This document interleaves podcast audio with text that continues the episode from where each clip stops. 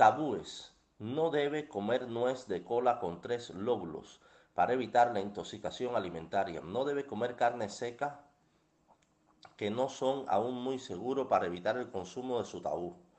No debe poner énfasis en la riqueza a expensa de los niños para evitar lamentaciones en los últimos años. Nunca debe ser avaro para evitar ser encarcelado.